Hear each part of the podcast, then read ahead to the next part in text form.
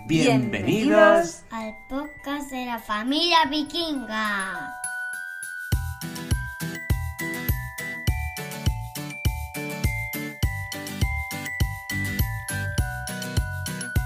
Hola, hola, y ya estamos en el quinto episodio de este podcast y en esta ocasión quiero hablaros de los juegos de mesa. En realidad, quiero no, queremos. porque Hola, hola, aquí estoy yo. Aquí tenemos a mi invitado especial habitual, Iba a decir perenne, pero eso es más para los árboles, ¿no? para los que no les caen las hojas, sí. Al señor Juanjo, que siempre busca un rinconcito en su apretada agenda para colaborar en este podcast. Qué bonito, qué bonito. Bueno, pues queremos veniros a hablar de los juegos de mesa, porque es un tema en el que he estado dando bastante guerra por Twitter, especialmente mm, cada vez que se hablaba de algún juego y tal, pidiendo por favor a las editoriales que los adapten, que los hagan inclusivos para todo el mundo. Desde aquí quiero mandar un saludo a Jules y a todo el equipo de Bebe a Mordor, porque son las personas que me han descubierto más juegos de mesa y me han picado el gusanillo, porque cada vez que leo una reseña en el blog pienso, ostras, qué pasada, quiero jugarlo en casa, con Juanjo y con Eric. Y entonces digo, ah, pero no puedo irlos a comprar a la tienda y jugar como cualquier otra No persona. son accesibles. No son accesibles, por lo cual necesitamos adaptarlos. Algunos son más sencillos de adaptar, otros más complicados, e imagino que otros, bueno, mm, quién sabe. No sé si todos, todos se pueden adaptar, pero desde luego muchísimos sí, y muchísimos de maneras tan sencillas como, por ejemplo, los juegos de carta, los juegos de cartas, etiquetarlos o ponerles unas señales en braille.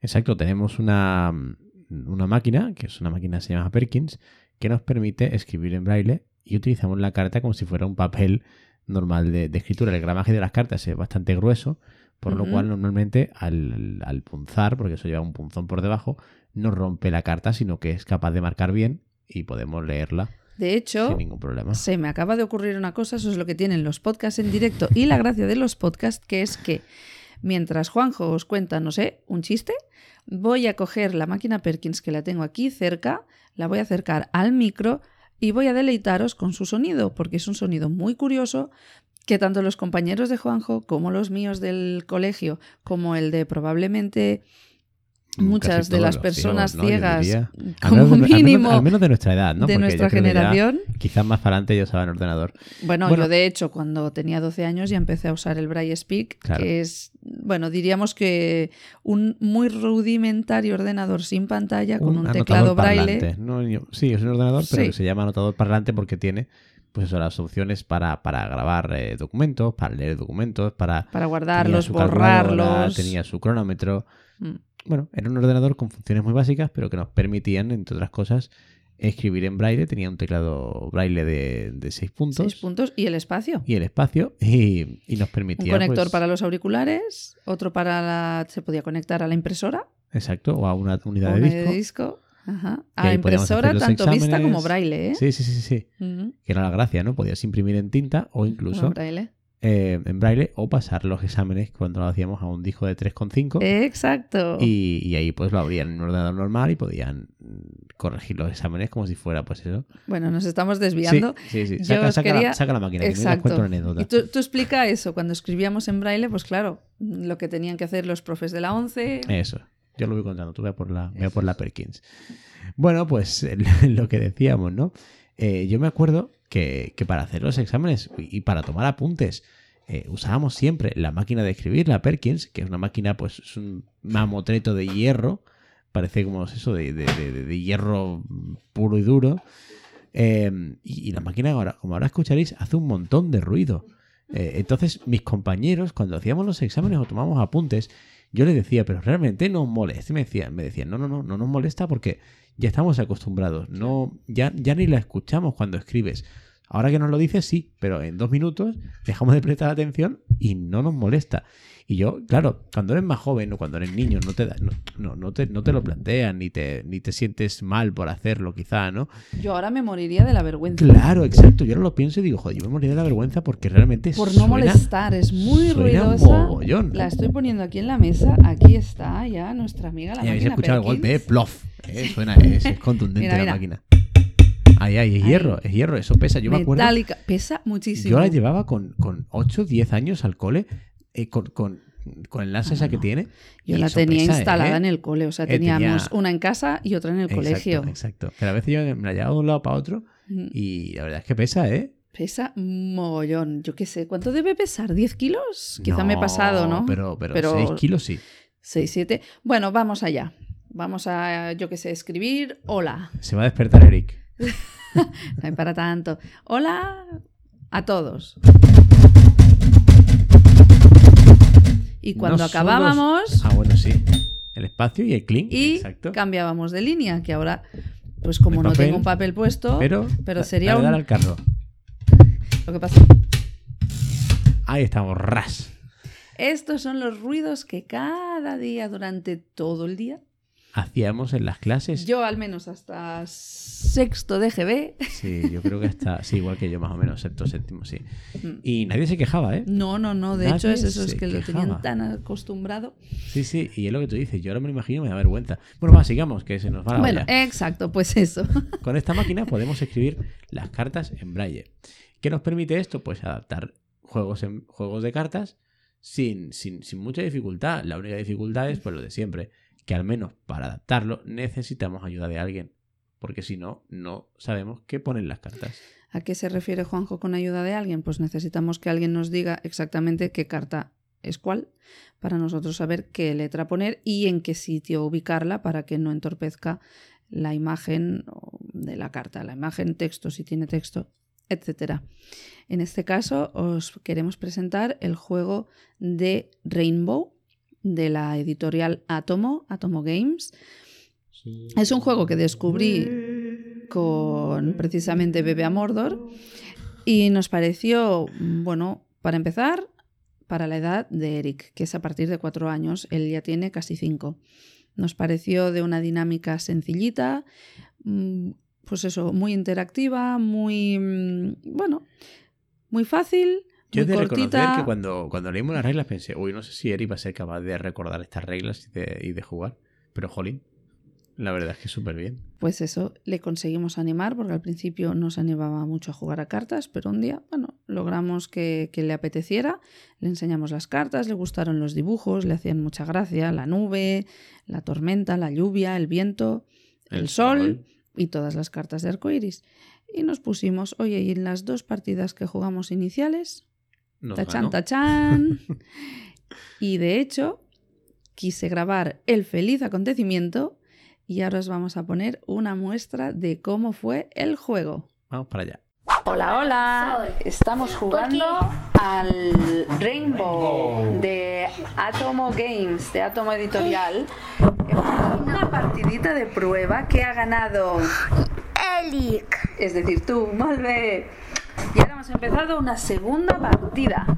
Y ahora me toca a mí. Primero voy a coger una carta de arcoiris, que es de las azules. Y me ha tocado la letra W. Sí, señor, la W, porque las tenemos marcadas en braille Yo también, la- para que Juanjo y yo, que somos ciegos los dos, las podamos detectar. Sí, y ahora que me toca puntitos. con puntitos. exacto. Y ahora me toca coger una carta del mazo amarillo, que es el mazo del clima. me sol, así que me lo quedo. Sí, porque si to- toca lluvia y te traen una tormenta, te lo eliminarás. Exacto. muy bien, cariño. Ahora le toca a papá. Vale, ¿dónde están los azules? Aquí. Y Las de tengo arcoíris. Un que es. Una A. Una A. Vale. Perfecto, lo me pongo aquí. Y ahora cojo una de clima. Eric practica las letras también. A ver A qué ver. clima le ha tocado. La ¡Viento! Así que mi nube hace. Adiós, nube. Ah, Ya no, está. que tú tienes descarte. Ahora le toca a. Eric. Venga, agafem Ai, una... que, casi cojo una gloga. No, primer una blava. Una I. ¿Y tú tienes una I? No. Pues para ti. Para ti, perfecto. Y ahora una. Una amarilla. ¡Tormenta! Oh, ¿a quién se la quieres ¿A quién poner? se la pones? ¿A papi o a mami la tormenta? Pero ponga a mí. No, para ti no. No, porque esa es mala. Es mala. ¿Le has de poner o al papi o a la mami? Porque. Pues. Si tengo lluvia y sol, pues. Pero como no tienes lluvia y sol y además tú quieres ganar, por lo cual la tormenta no la quieres para nada. No, no, no. Así que le has de poner al papi o a la mami. Al papi. Oye, ¿por qué? Yo tenía una nube, me la dado antes. Ana, Pero venga, ya no la tienes. Anda, mira. Para el papi la tormenta. Ahora al Eric, le has- el- al papi le ha tocado un sol. Pero yo tengo uno y Mami tiene otro. Así que ¿para quién es el sol? Para mí. ¿Y tú qué tienes? Pues. Tenía tormenta y lluvia. Así Y un que... sol. ¿Y qué pasa Lo con la tormenta? elimino todo. ¿Y qué te queda? Siento. ¿Y qué más? ¿Y de las blavas que tens? A ver, léemelas. D. A. I. N. B. O. U. Y la ¿Y palabra sencera es... T. E. I. B. ¿Y la O. palabra cuál es? Rainbow. Rainbow. I això vol dir que has tornat? A ganar. ¡Bravo! Bravo! otra vez! Chócala otra vez. ¡Choca! Bueno, ¿qué os ha parecido? La verdad es que el peque estaba y Me radiante encanta, ¿eh? Sí, sí, sí. sí. de alegría de, de haber ganado. Os confieso que luego le dio por querer jugar más partidas los días siguientes y en los días siguientes ya pues perdió tanto conmigo como con Juanjo. Pero bueno, esa es la gracia, ¿no? Que aprenda a ganar y aprenda a perder. Y no Tan bonito es uno como, Exacto. bueno, lo otro también se ha de aprender porque tiene que entender que cuando él gana, otro pierde. Y a ese otro que pierde, pues tampoco le apetece perder. Pero es curioso porque es un niño que a veces yo pienso que no tolera mucho la frustración y sin embargo con las cartas cuando pierden no es que se cabre demasiado. O cuando le echas, pues eso, una nube, Una, una tormenta. Pues bueno, él está contento porque si tiene un viento, pues se lo descarta y es más feliz que una perdiz. De Sí. hecho, pues a veces se quería quedar él mismo la carta mala Ah, porque tenía como buenas, tenía verdad. cartas para descartarla, pues eso. Así que, mí. que ya veis que con un, un sencillísimo, eh, ¿cómo lo diríamos? Bueno, una, una sencilla Retoque, adaptación. adaptación, pues hemos convertido un juego a un juego para todos. Quizá mm, es complicado que una persona no ciega, una persona sin discapacidad eh, entienda, ¿no? El, paso que para nosotros es el decir, jolín, somos capaces de jugar con nuestro hijo a juegos de mesa, de interactuar con él, de divertirnos con él en una actividad inclusiva, ¿no? Que decir, él puede jugar sin problema, nosotros podemos jugar sin problema. Porque es lo que muchas veces nos pasa con los juegos de la tablet, por ejemplo, ¿no? Que le pones el juego, pero claro, tú ahí no puedes hacer nada porque no son inclusivos, no son accesibles, no hay forma No, de lo que pasa que eso que eh, vamos a dedicarle otro podcast Sí, sí, sí, sí. a los videojuegos.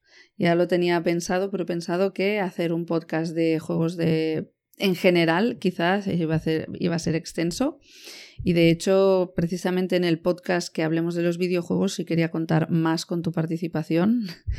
y eh, Bueno, podemos poner ejemplos. Incluso, y- exacto, poner ejemplos o buscar a otras personas que se muevan en el ámbito de los videojuegos accesibles, inclusivos, porque aquí ya volveríamos a entrar, sí, hay juegos para ciegos, pero solo para ciegos, porque son solo con audio, etc. Es otro mundo, hoy hablamos de los de mesa y, como decía Juanjo, que podáis comprender las personas que no sois ciegas lo importante que resulta para nosotros y probablemente lo mm, no voy a decir súper sencillo, pero yo creo que es relativamente sencillo para una editorial poder adap- adaptar un juego y que tenga en cuenta, pues eso, a la mayor cantidad de personas eh, pues posibles. En este Exacto. caso, nosotros nos fijamos más, intentamos fijarnos en todo, pero ¿qué nos afecta más ciertamente? Pues mm, la ceguera. Exacto. Queremos jugar con nuestro hijo, pensamos que los juegos de mesa Son una muy buena solución porque realmente eh, muchos de ellos son fáciles de adaptar. Eh, por ejemplo, los juegos de cartas, ya veis, al final, si somos capaces de etiquetar esas cartas y somos capaces de descargarnos las reglas de Internet, eh, es cuestión de, de empezar a jugar. No, no hay más. Claro, si son juegos de tablero, juegos de eh, con fichas, juegos más complejos, a lo mejor pues cuesta más adaptar, pero estamos seguros de que se puede. Así que bueno, terminando ya este podcast, hacer un llamamiento a las editoriales, animaos, ya veis que, que es posible, que sobre todo a lo mejor en juegos de cartas y es bastante fácil. Que tendríais público objetivo, sin duda. Exacto, y sobre todo eso, que tenéis público tanto para padres con hijos ciegos, como, como para, ciegos para- sin más. ciegos sin más, como para padres ciegos con hijos sin discapacidad, es decir, para todos. Tenéis ahí un público que estamos ansiosos de entrar también en el mundo de los juegos de mesa. Sin duda. Así que ánimo a editoriales y ánimo también a todos los que nos escucháis para que os unáis a nosotros a meterles caña, con mucho amor Ay, ay. siempre, pero caña cariño, pero caña. a difundir la inclusión también en el ocio, porque el ocio es importantísimo para el desarrollo de los niños y es importantísimo para cualquier persona. Y además, los juegos de mesa tienen un montón de beneficios, como ya sabéis, tanto pues eso, educativos, como para aprender a trabajar en equipo, aprender lo que estábamos hablando hace un momento sobre las frustraciones, pues aprender a mantener un orden, bueno, muchísimas cosas que a niños de la edad de Eric y más mayores les va fantásticamente bien. No se dan cuenta como aquel que dice que están aprendiendo porque lo hacen jugando y divirtiéndose Exacto. y teniendo ratos con su familia o con amigos o con ambos.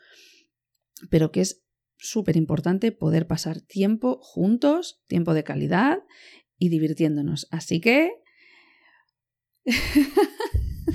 me ha entrado la risa tonta. Es que me estoy sintiendo como una animadora. ¡Bravo por la inclusión! ¡Por los juegos inclusivos! No, pero es que es verdad, es que es fácil, es fácil y, y jolín, ayudáis también pues a, a- a la interacción en, como he dicho antes, ¿no? Padres ciegos, hijos no ciegos, hijos ciegos, padres no ciegos, eh, amigos. Amigos ciegos veces- y no ciegos. Porque muchas veces yo, yo bueno, yo, yo siempre he adaptado las cartas normales a Braille con mis amigos para, poder jugar al póker o, joder, o poder jugar a... De hecho, son de los pocos, ¿verdad? Juegos de mesa que tenemos que conozcamos al menos, Juanjo y yo adaptados, están el de juegos de cartas, la baraja española, la baraja del tarot, flípalo. la pero de ya tarot, está. el póker, el uno, Exacto. que ahora Mattel la ha sacado, me parece bravísimo. Hablábamos de editoriales, por bravo por Mattel, por haber adaptado este juego de cartas. Bravo. Ojalá adapten otros que la ONCE no tenga, que son muchos en realidad. Y que además seguro que es más barato, porque al final lo que decimos siempre, Claro. Los productos solo para ciegos son muy caros, porque al final tienes que, tienes que conseguir beneficios con un público muy reducido. Sin embargo, si lo haces inclusivos, al final tienes un público que es el que ya tenías, más el público que consigue nuevo. Pues eso, tenemos estos juegos de cartas y de mesa que yo recuerde así por encima, el parchís, el ajedrez Eh, ¿El dominó? Sí, exacto. bueno, y dominó. no sé si la oca. Sí, creo que sí. Parchís yoga, de hecho, creo que el tablero era, era reversible. Por un lado estaba la oca y por otro lado estaba el Yo parchís. es ¿no? que solo tenía el parchís, que bueno, ya os contaremos porque si no, del mini, como siempre, me Sí, voy al, Dios, al macro. Sí, sí, sí, sí. Así que, si os interesa, pues en otro os contamos cómo son estos juegos de mesa para personas ciegas. Pues nada, chicos, chicas, todos los que nos escucháis, muchas gracias de nuevo. Y como siempre, no quiero despedirme sin antes recordaros mm, las redes sociales de este podcast y cómo podéis contactar con nosotros. Podéis hacerlo a través del Twitter. Nuestro Twitter es arroba vikings-mama. El blog es www.thevikingsmama.com. También hay página de Facebook, facebook.com barra vikingsmama. Y nada, y estas son las redes por donde podéis seguirme. espera, espera, espera, que se te olvida decir que ya tienes el podcast en Apple también. Cierto, está en Apple y bueno, y está también en el blog. Lo podéis ver como entradas. Estamos que- intentando ponerlo en Spotify, pero ahí hay un pequeño problema con el plugin, Sí, pero lo haremos. Cuando lo haremos. logremos, pues ahí estará también. Por si queréis pues suscribiros o, o seguirnos por vuestro podcatcher, pues ahí también tenéis esa opción. Así que nada, un saludo para todos Esperamos que os haya parecido interesante el podcast y que nos escuchéis en el próximo episodio. Hasta luego.